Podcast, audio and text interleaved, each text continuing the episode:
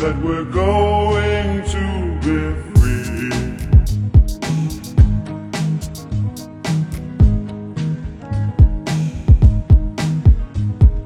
Yes. Yes.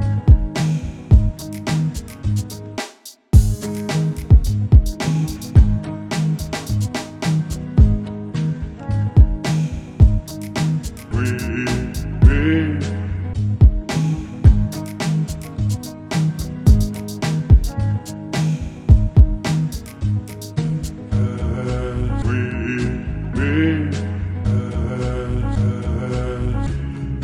going to be